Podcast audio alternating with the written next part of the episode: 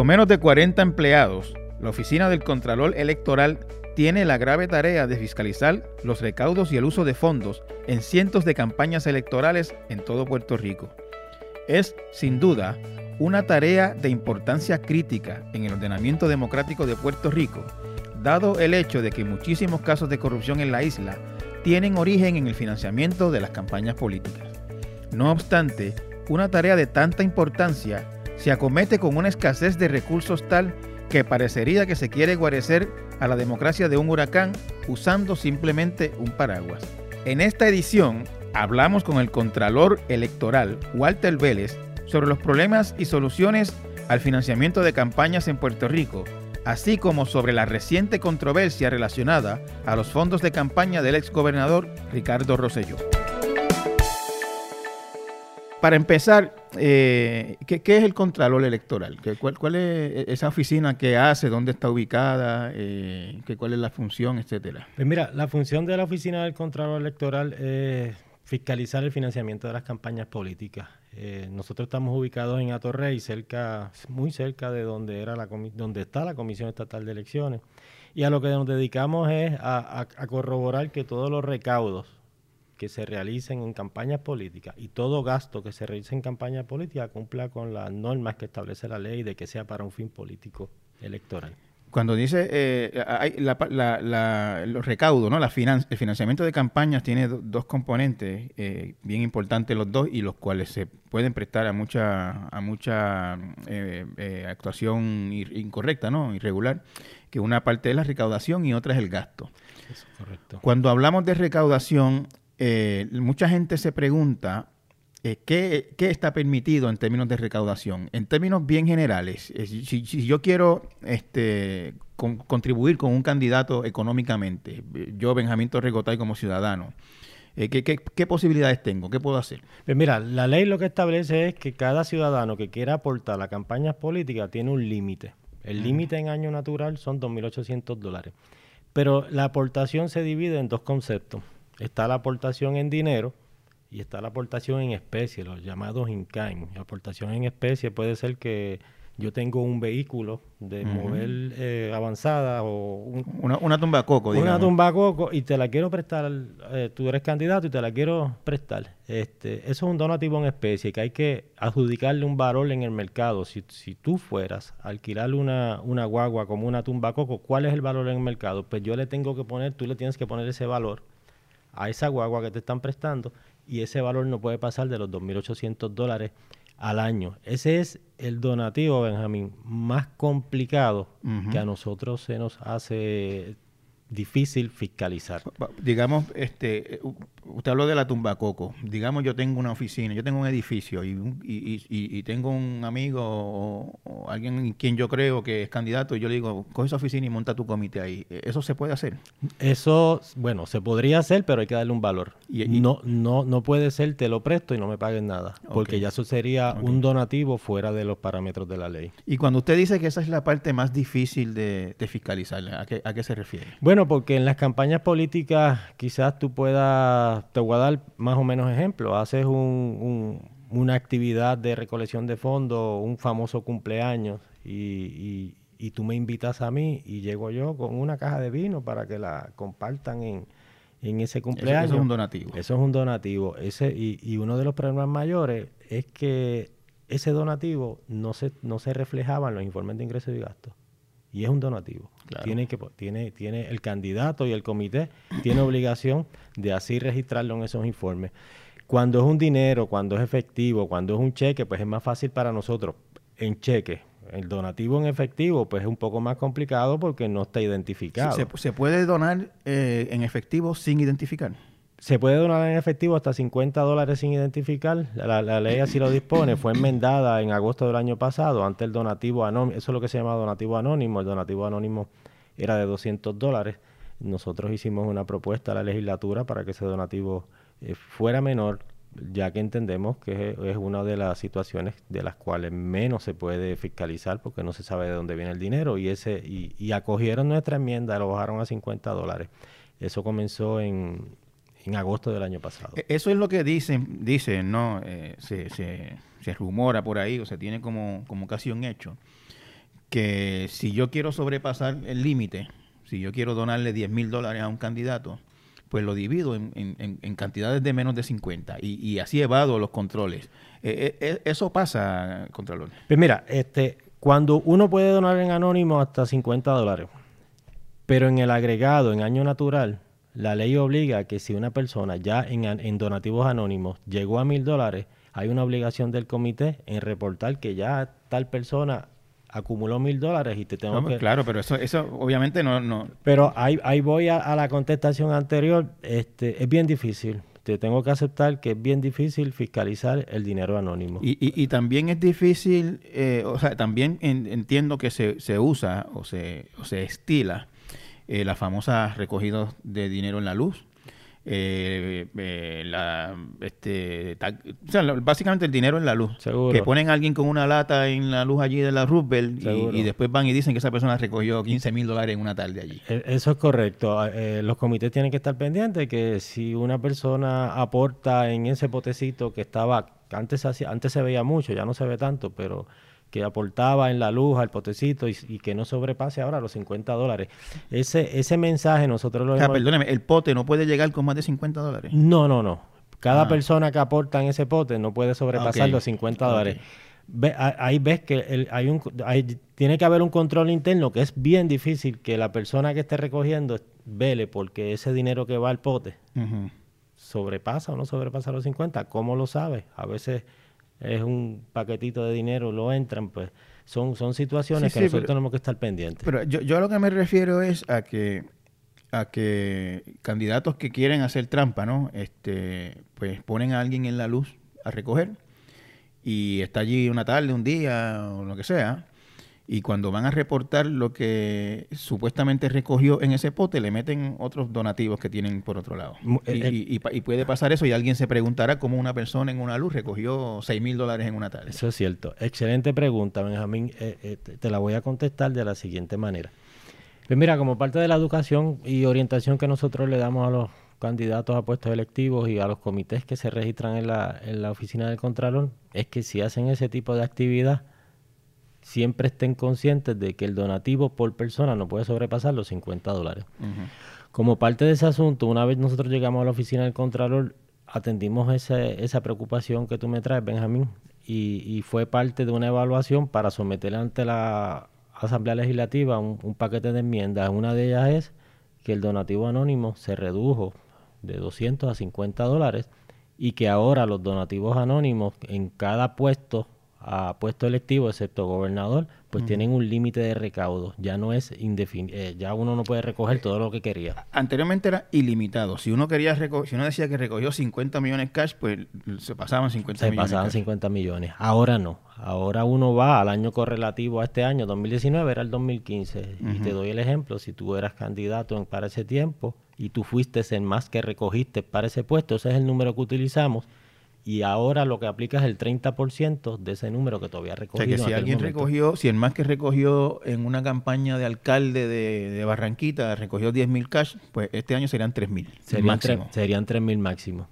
es, una, es una de las acciones que nosotros estuvimos de acuerdo, este, porque como te había explicado anteriormente, es el dinero que más difícil se hace fiscalizar. Yo creo que hemos logrado unos pasos para evitar que, que lo que ocurría antes siga ocurriendo no se ha resuelto del todo, pero en esa vamos. ¿Y, por, qué, eh, eh, por qué no el puesto de gobernador? El puesto de gobernador... O sea, ¿por qué ese límite no existe para el candidato a gobernador? Ok, en el caso de gobernador, el, seis, hay un límite. Antes era hasta 600 mil dólares para poder participar del pareo. El pareo es el, fondo voluntario en cual un candidato a gobernador aporta un dólar y el gobierno le da un dólar. Para poder eh, ser parte de ese pareo, hay una cláusula que dice, en donativos anónimos solamente me puedes aportar 600 mil, los otros tienen que ser identificados. Pues eso se enmendó. Ahora no son 600 mil, ahora es un máximo de 300 mil. Eh, y eso fue aprobado en agosto del año pasado. E, e, este tema del pareo, este, yo lo que lo, como lo entiendo es de la siguiente manera. Eh, hasta, ¿Hasta cuánto es el máximo que el gobierno parea? Bueno, hay dos programas. Está el de dólar a dólar. El de dólar a dólar es uno, un partido o un o candidato a gobernador aporta 5 mil, millones de dólares y el gobierno le da hasta 5 millones. Y no puede hacer un gasto mayor a 10 millones de dólares. En toda la campaña. En toda la campaña. Si se, si se sobrepasa de 10 millones de dólares, la multa es el doble del, del gasto que hizo de más. En el caso del te doy un ejemplo, el Partido Independentista se acoge al otro programa de pareo que es un dólar y el gobierno le da cuatro. Pero eh, es hasta un millón de dólares. Si el Partido Independentista aportó 250 mil, el gobierno le da hasta un millón, no es hasta 5 millones. y, y vamos a decirlo de esta manera, hasta ahora sabemos que el proceso electoral de 2020 está empezando.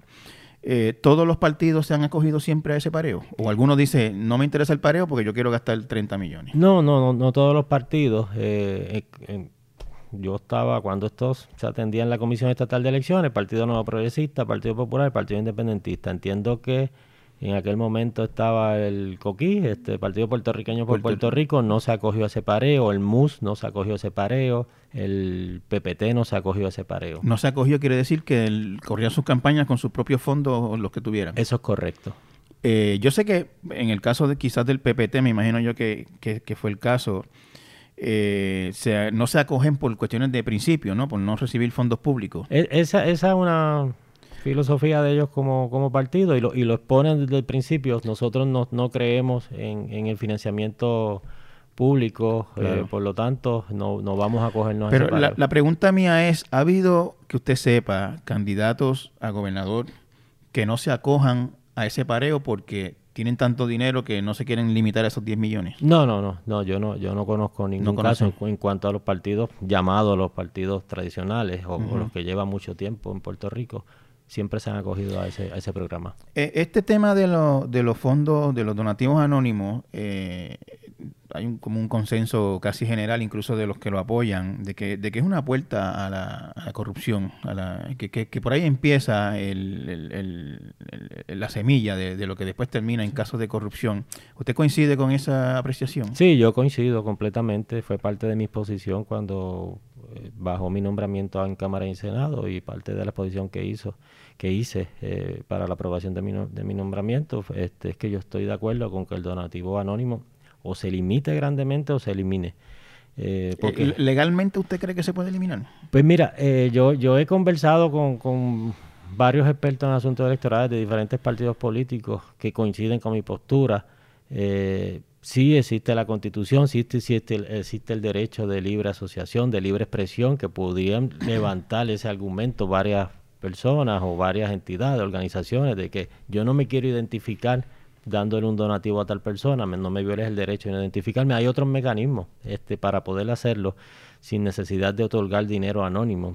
hablamos de donativos en especie, este, pero ya el, dinero en efectivo es el más difícil de, de, poder identificar.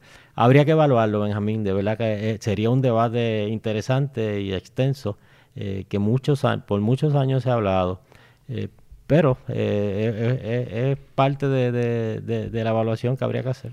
Eh, me decía eh, hace un momento, en, fuera del micrófono, ¿no? que usted apoya el financiamiento de, público de campañas, total, el, financiamiento total de, campañas eh, públicas. ¿Me puede explicar en qué, en qué se basa esa filosofía suya? Pues mira, lamentablemente, un mal que nos aqueja es el inversionismo político. El inversionismo político se da de personas que quieren obtener contratos en el gobierno. ¿Cómo lo obtienen? Aportando a campañas políticas, sobrepasando los límites que, que, dispone la ley. Eh, una de las razones, yo creo, para poder combatir este asunto es eliminar ese tipo de aportación y que el gobierno haga un financiamiento público de las campañas. Así evitamos el que haya aportaciones. Quizás minimizamos siempre va a haber eh, alguna persona que entiendo que viola la ley y le quiere dar una aportación por el lado al candidato que no se puede ver.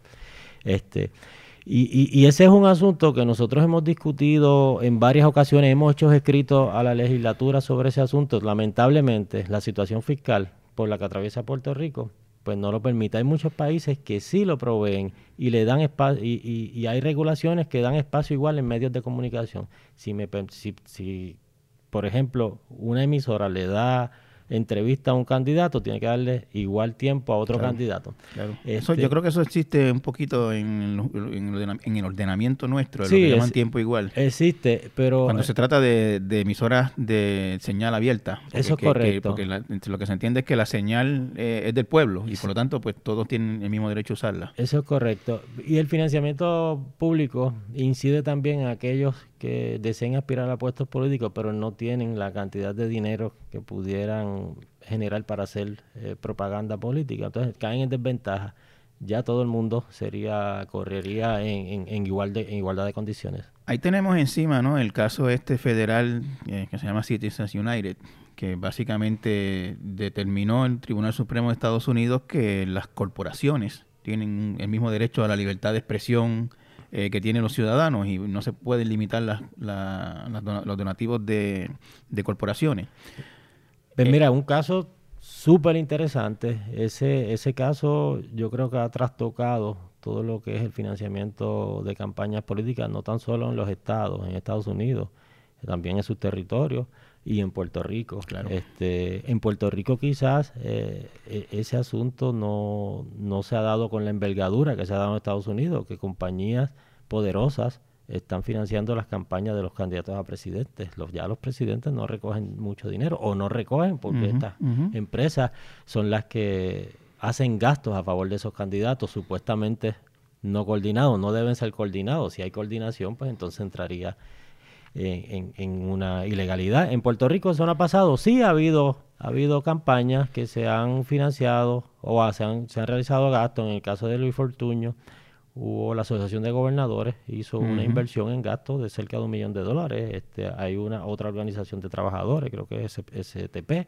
SPT. SPT, que, que también hizo gastos a, a, favor de varios candidatos alcaldes en Puerto Rico. Correcto. Eh, pero lo más difícil, eso es bien difícil, este Benjamín, y, y, y, muy buena pregunta, porque lo más difícil de, de poder identificar ahí es si hubo coordinación o no hubo coordinación. Eh, bueno, este, eso yo, yo creo que es bien difícil, especialmente porque ellos conocen la ley, ¿no? Y el que conoce la ley conoce la trampa, como dice uno. Correcto. Eh, uno, uno tiene la impresión, o sea, usted me habló hace un momento de los donativos en especie que es donativo que no es efectivo. Eh, en dinero, por ejemplo, el, préstamo de, recursos, de, edificios, de donativos de, comida, de, qué sé yo. Un, uno, le puede donar, por ejemplo, uno ve estas avanzadas, todos los avanzadores bien uniformados, con su gorra y su, y su camisa. Este, uno puede, yo si soy dueño de una imprenta de estas de camisetas, ¿le puedo donar 10.000 camisetas a mi candidato y no pasa nada? No, eso es un donativo que se convertiría en un, se convertiría en un donativo en especie o si no, sería un donativo corporativo, porque si es una empresa que se dedica a hacer camisas, los donativos corporativos están prohibidos. Ninguna corporación puede donar a un partido político o a un candidato.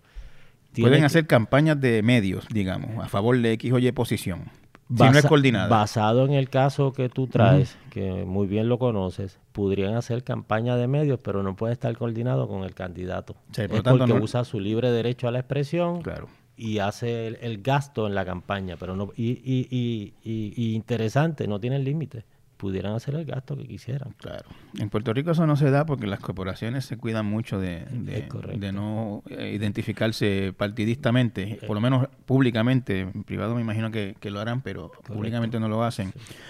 Eh, Contralor, cuando uno ve una campaña en la calle, este, le pasan por la casa de uno 15 tumbacocos, gente uniformada, eh, pasquines por todos lados, este, almuerzos para los avanzadores.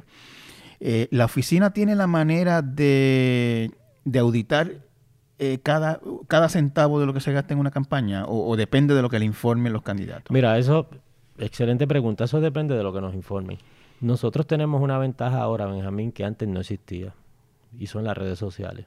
Eh, cada vez que existe una actividad de campaña política, lo primero que nosotros verificamos son las redes sociales. porque es, el hashtag, buscan el hashtag. Exactamente. y, y, es una obligación de cada comité de campaña este, también informar a nuestra oficina qué, redes sociales son las que está utilizando, aparte de que nosotros verificamos otras redes sociales de personas que fueron a la actividad, que se tiran su foto, se tiran su selfie, entonces aparece en la parte de atrás una guagua sonido como tú hablas, camisa, eh, bumper sticker eh, y un sinnúmero de, de, otros artículos. Cuando nosotros corroboramos esa información contra los informes de ingresos y gastos que nos radican y no vemos que ese gasto está en el informe, pues le enviamos un aviso de orientación. Mira, nosotros tenemos información de que usted hizo tal actividad y tenemos la evidencia y había camisa, había tumbacoco, había y, no está en el informe.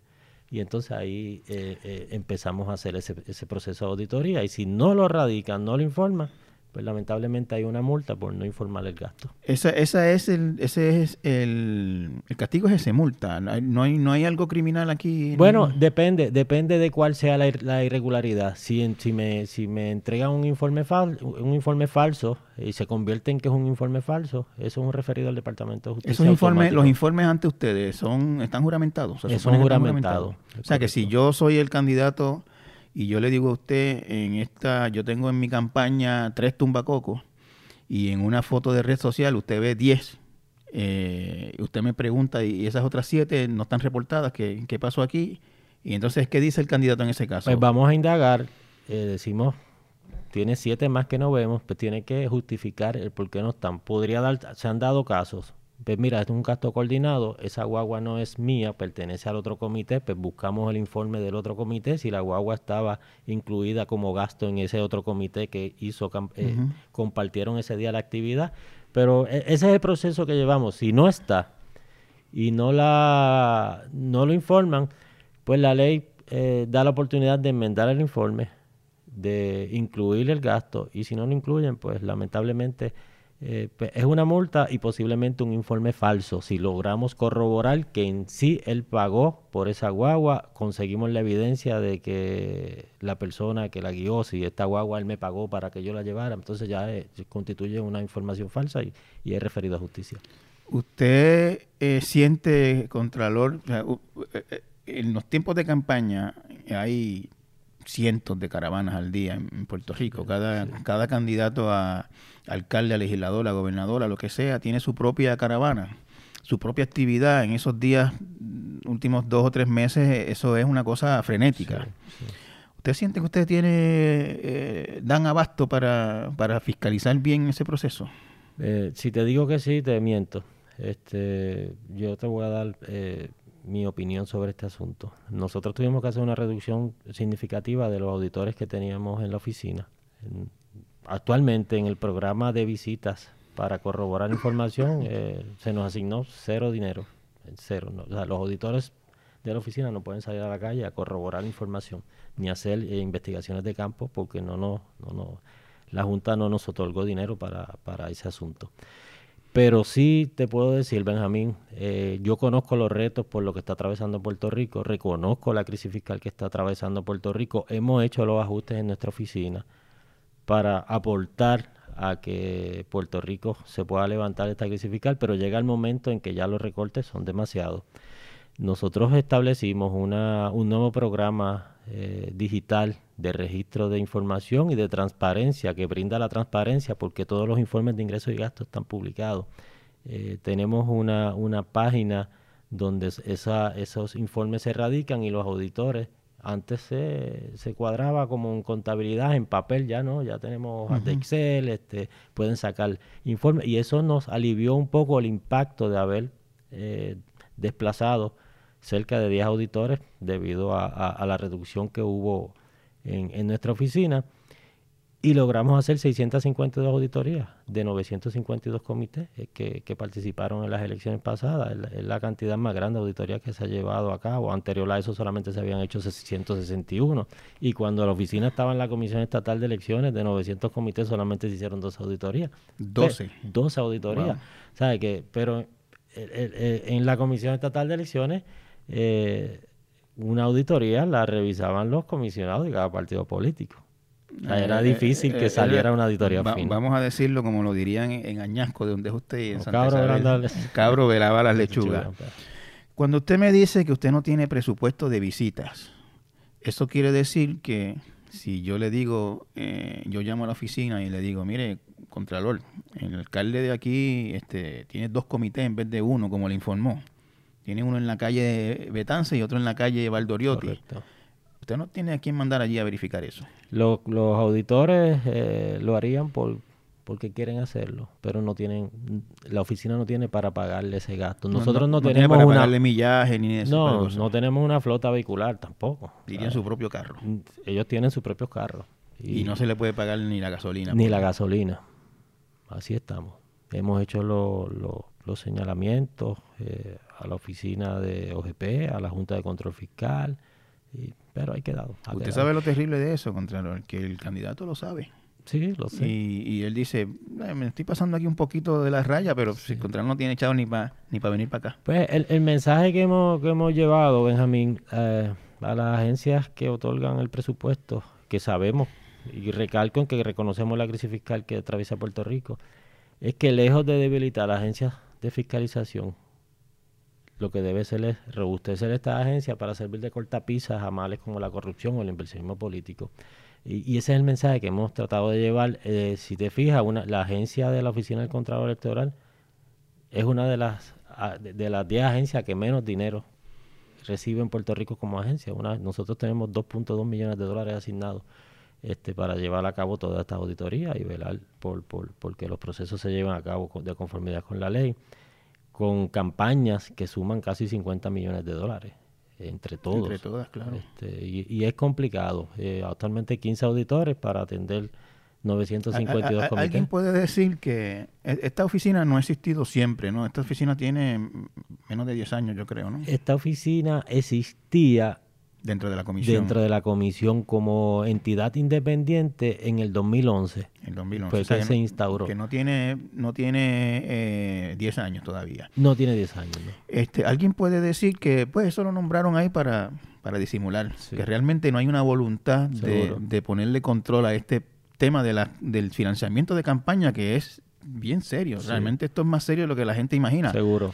Incluso aunque no haya corrupción, eh, el que un candidato dependa de, de gente rica, de intereses millonarios, de, de grandes intereses para correr su campaña, lo pone en una situación complicada y debería haber como que un, una fiscalización mayor, Seguro. este, más efectiva para, para evitar e- esos problemas que son los que causan muchísimos problemas después. E insisto, no tiene que ser corrupción, no tiene que ser que alguien le dio dinero por debajo de la mesa, pero por ejemplo, si, si el alcalde construye una cancha que no es necesaria para complacer a un donante, pues eso quizás no es corrupción en el sentido estricto legal de la palabra, pero, Seguro. pero es otro tipo de corrupción. Definitivo, definitivo. E- e- esa, esa parte de que si el representante pues hace un gasto, pues no, no nos corresponde a nosotros, le correspondería a la oficina de ética, que es la que tiene jurisdicción sobre gastos del gobierno. Claro. Pero nosotros eh, tenemos muy buena comunicación con las otras agencias fiscalizadoras y como parte de los procesos de auditoría que llevamos a cabo, si, si vemos o levanta bandera un asunto que no está ligado a nosotros, pero podría ser una violación, pues lo referimos. Sí te, te, te recalco que yo entiendo que Puerto Rico tiene el conjunto de normas más amplio y más extenso en el mundo en cuanto a regulación de financiamiento de campaña. Pero voy a atender tu preocupación quizás no es tan solo tener el, el conjunto de normas más extenso y más amplio en, en, proceso de fiscalización, quizás es cómo la gente percibe. O cómo se hace la trampa, por decirlo así, porque si no había una, una actitud positiva de quizás de estas agencias o que haya una opinión de la, del electorado, de, mira, estas agencias no están haciendo nada, eh, todo el mundo se va a hacer, va a hacer lo que quiera. Nosotros lo que es, lo que eh, nuestro compromiso fue tratar de ser más activos en el proceso de fiscalización de campaña y como te expliqué, pues logramos hacer una gran cantidad de, de, de auditoría. Pero los procesos electorales en Puerto Rico, lamentablemente, están basados en un proceso de desconfianza. Y esa desconfianza, este, lamentablemente lo digo en el sentido de que la opinión pública, cuando se habla de algo que es electoral, pues todo el mundo no cae encima. Uno asume el, el- el rol de, de- ujú. de dirigir una oficina eh, un poco complicada, pues, y tiene que, que servir del choke and serve, como uno dice, a, a eso- a esos golpes que le dan a- a- a nuestras oficinas pero nuestra, nuestra meta es seguir llevando estos trabajos de fiscalización. Como parte de ese trabajo, Benjamín, te tengo que decir, y, y, y, y, para, y no tenía que hacerlo en la oficina cuando asumí la, la postura de contralor electoral, Yo evaluaba los casos y le decía a mis auditores, no me digan el nombre de la persona a quien pertenece el comité, dime cuál es la irregularidad para evitar un señalamiento de que, mira, le está tirando la toalla a aquel o, porque viene de... Y así lo trabajamos y al día de hoy todavía lo trabajo de esa manera. Este, y logramos sacar la... Eh, eh, en los 10 años que tiene la oficina, ¿alguien ha terminado en corte por, por violaciones a la, a la financiamiento de campaña o por, o por trampas que haya hecho. Pues mira, hay asuntos que están relacionados, como tú mencionaste al principio, el asunto de Aneudis, estaba... Eso, eso o sea, en la oficina del control electoral se vio algo de eso al principio. Sí, y la oficina cooperó con las agencias federales, pidieron información, información, este, informes de ingresos y gastos. Estamos hablando del caso de Anaudi Hernández, recaudador popular que metió a medio mundo en lío en el año pasado. Es correcto, hubo otro tipo de casos este, en cuanto a la superintendencia del... El caso, este de, el caso este de eh, Eliezer Velázquez, creo que es el apellido. Eso es correcto. Que fue acusado de usar empleados de, del Capitolio para su campaña. ¿Eso partió de ahí, desde esta oficina? Eso eso fue un conjunto de, de, agencias eh, y, parte de, del asunto pues tuvo que ver con la oficina del Contralor Electoral. Yo no estaba como, como Contralor en ese momento, pero, pero sí este, fue parte de los asuntos que se vieron en ese, en ese caso. Eh, Contralor, en estos días eh, ha hecho noticia el comité de, Ricardo Rosselló, eh, pues que desistió de ser candidato a gobernador cuando tenía una cantidad sustancial de dinero eh, recaudado. antes de entrar al caso de Ricardo Rosselló, yo quisiera que nos refiriéramos un momento a un precedente bastante similar que hubo en Puerto Rico, que fue el caso de Alejandro García Padilla. Tenía ya un dinero recaudado cuando decidió no ser candidato.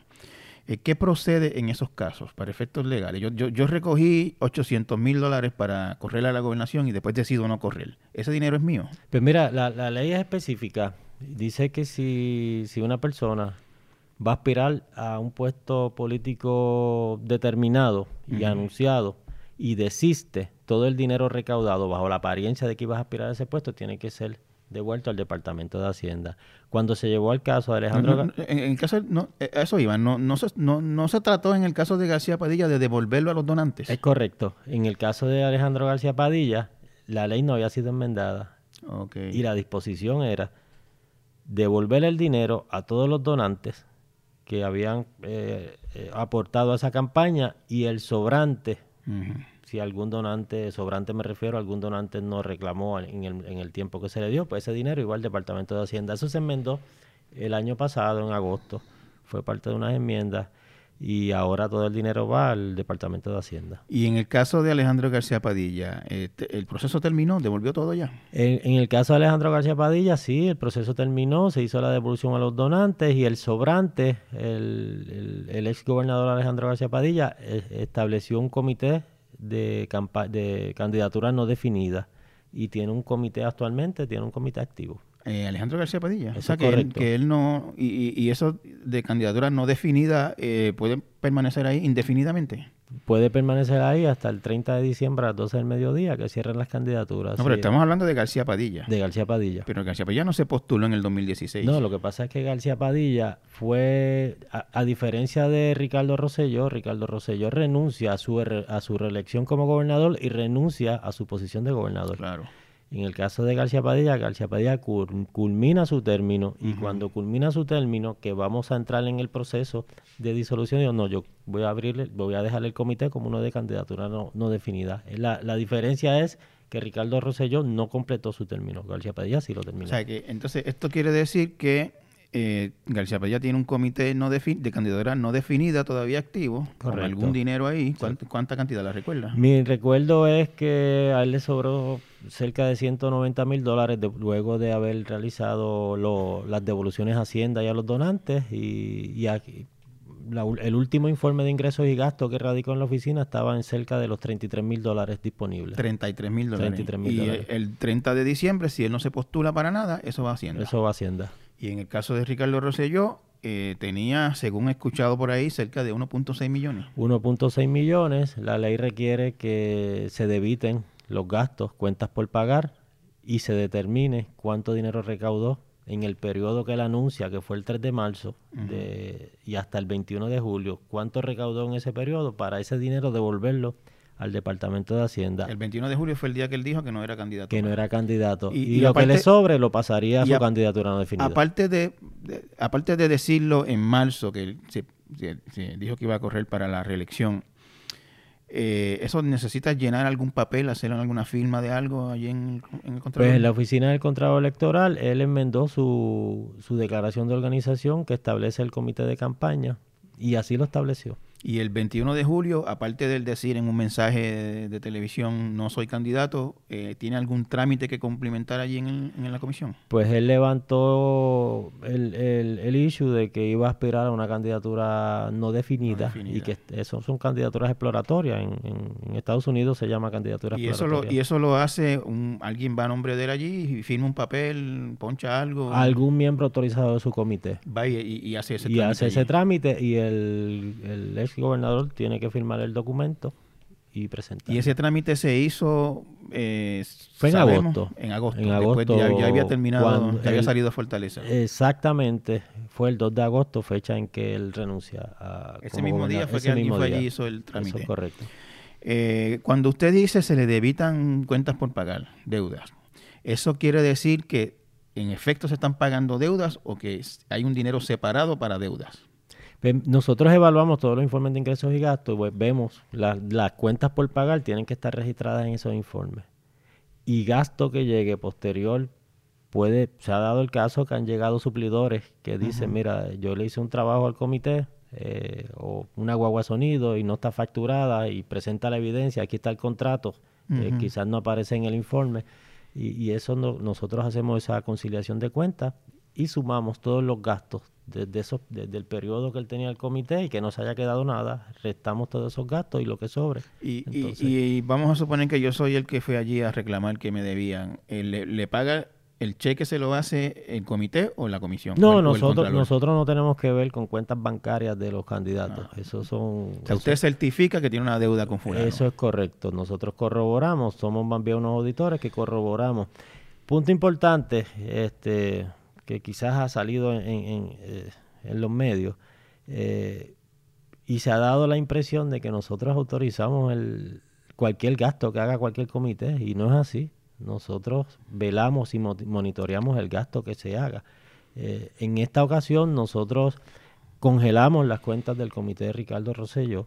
La ley expresamente no dice que hay que congelarla, pero en la interpretación que hicimos, toda vez que hay un dinero que va para Hacienda, pues decidimos no toques la cuenta, vamos a hacer el trabajo que nos dispone la ley, vamos a identificar cuáles son los gastos para determinar qué dinero va a Hacienda.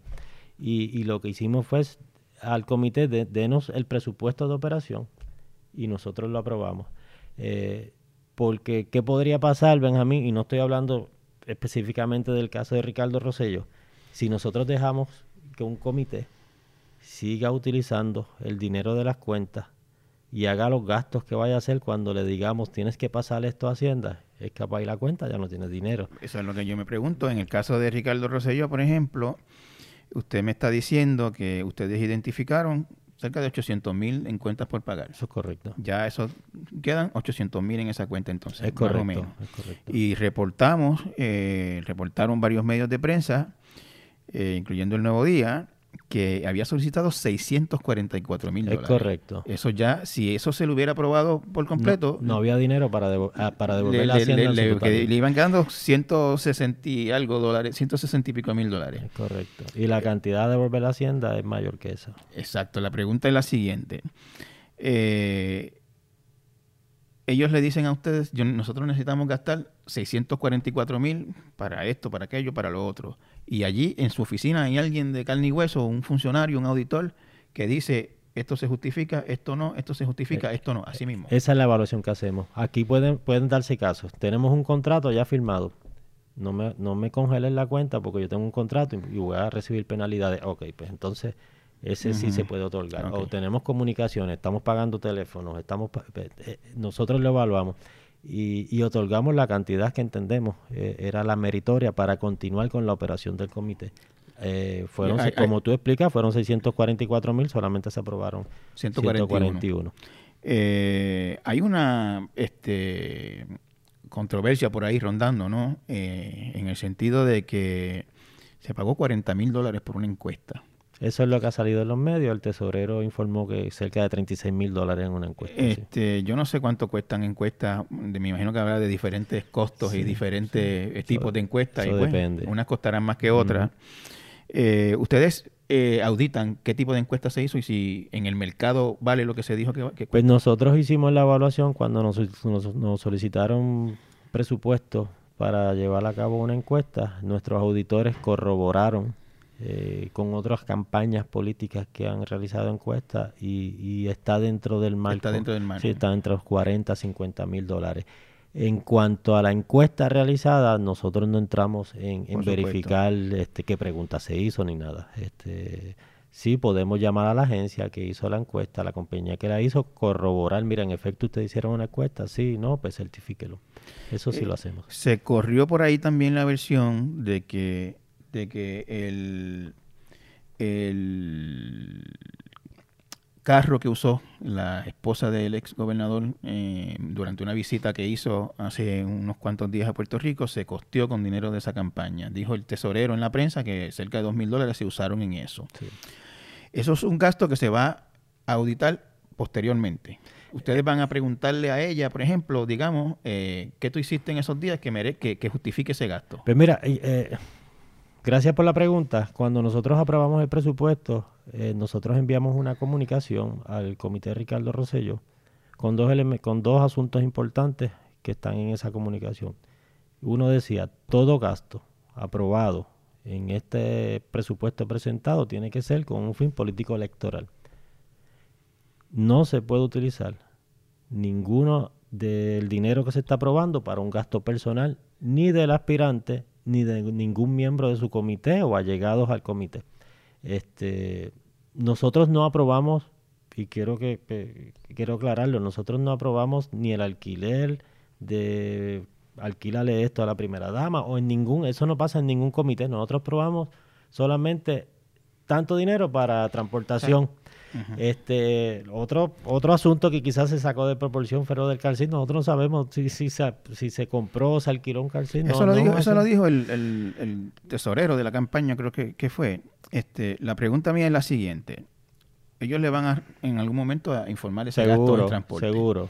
Y ustedes van a auditar eso y van a corroborar si, si era un gasto relacionado a la campaña o no. Ese gasto se tiene que reflejar en este trimestre que vence el 31 de diciembre, ese informe se tiene que radicar antes del 20, del 20 de enero. Una vez se radique el informe, los auditores corroborarán cada uno de los gastos que se hicieron, harán las indagaciones pertinentes. Si ese gasto fue uno con fines electorales, ella vino en representación de él para ocultar, por ejemplo, ocultar su, una posible candidatura, se reunió con ha trascendido públicamente que se reunió con, el secretario del PNP, pero son gastos que nosotros, yo no puedo adelantar, yo tengo que esperar que me, que me radiquen el gasto. no sé si van a radicar vamos, el Vamos a verlo de esta manera, este y vamos a sacar el nombre de, Beatriz Rosselló del panorama. Vamos a suponer que en una situación similar a esta viene alguien del entorno familiar y alquila un carro por dos semanas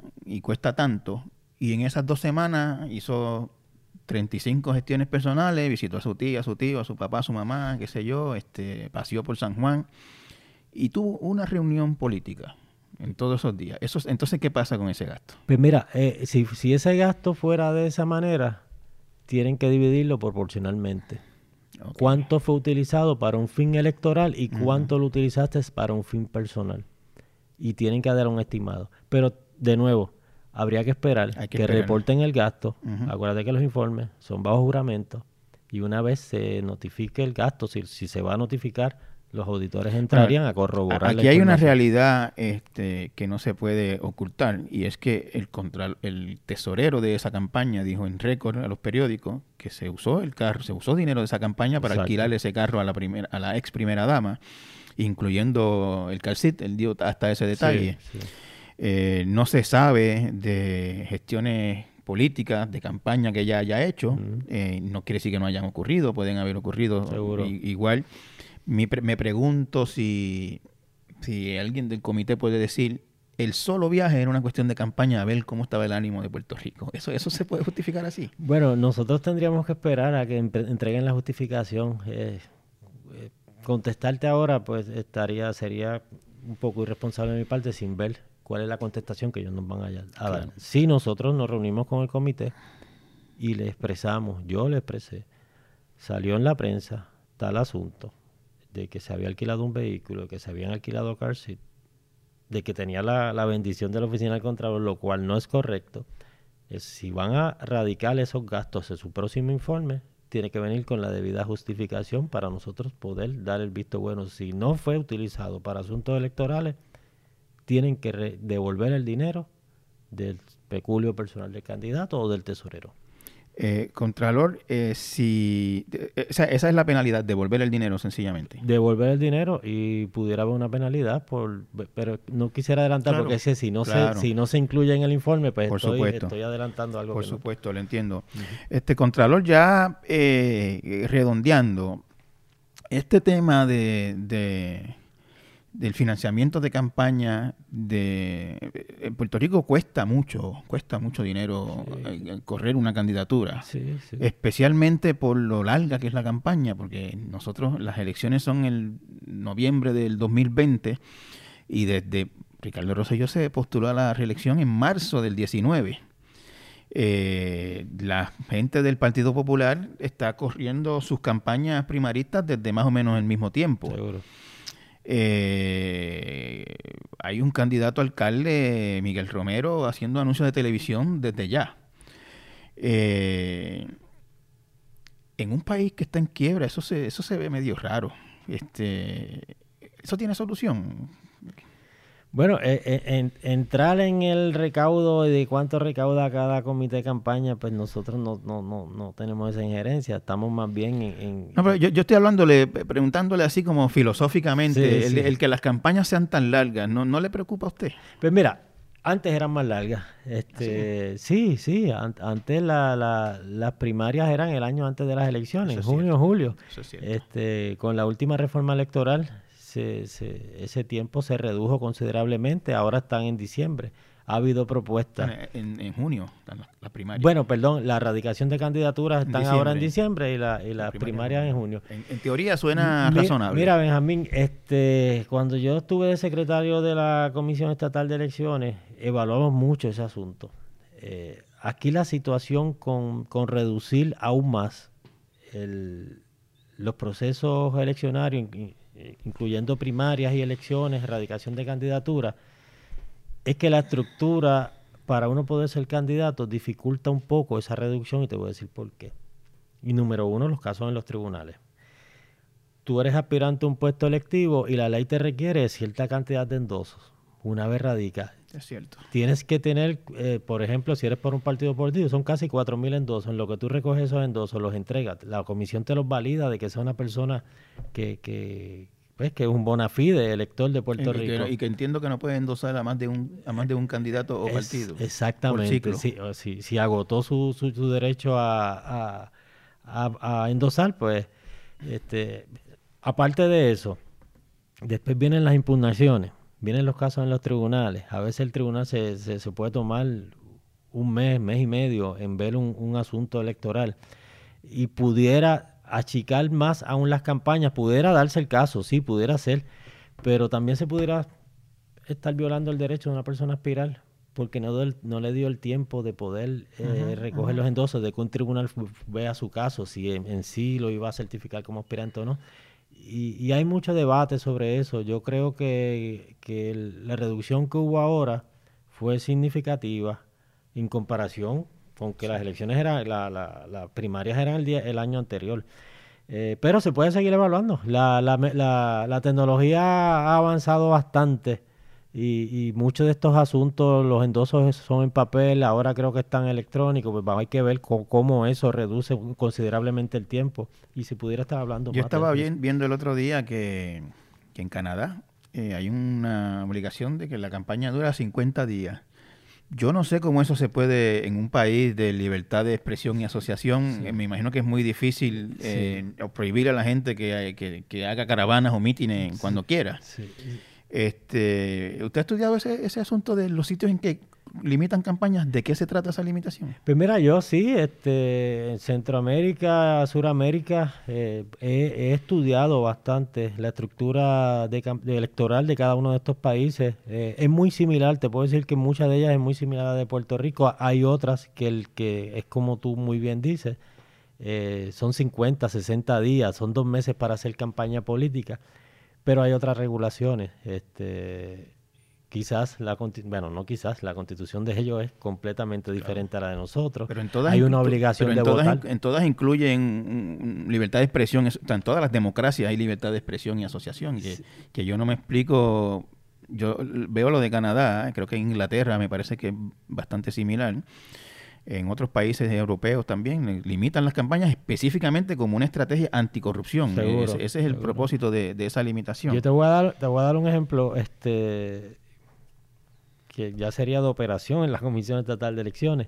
En Panamá, por ejemplo, en una elección, el mismo día de las elecciones, se cuentan los votos en el centro de votación y hay un zafacón después que se dan los números y todas las papeletas se le, se le prende fuego en el zafacón. No hay, no hay recuento, no hay escrutinio. Toda persona, allí todo partido tiene que garantizar que tenga un observador el día de las elecciones porque se rompe la evidencia y, se acabó el hecho. Y no, no estamos dos meses contando votos. y si alguien gana este por menos de 1%, si, hay, si hace falta recuento, no, no, no hay break. Lo que se va es a las actas. Pero a voto a voto no se va, las papeletas se queman. Eso es peligroso. Eso es peligrosísimo. O sea, cada, por eso te digo, cada, cada país tiene, tiene su regulación. Eh, eh nosotros siempre vamos a tratar de, traer y de copiar. Pero en Puerto Rico uno siempre se queda con la impresión de que de que realmente se gasta en campaña mucho, mucho, mucho más de lo que se reporta. que no hay manera de, de, que, de que cuadren los números que se dan con lo que uno ve en la calle. Yo te voy a dar el ejemplo más, más grande. Esta, en, bueno, en estas últimas auditorías que nosotros realizamos, logramos auditar 33 millones, 38 millones de dólares en, en recaudo. Y, y en los informes de ingresos y gastos detectamos 5.5 millones de dólares que no fueron reportados. Eso es entre, a nivel global. A, nivel global. Las 600 y pico. en las 652. Si hubiésemos llegado a las 952, el número aumentaba.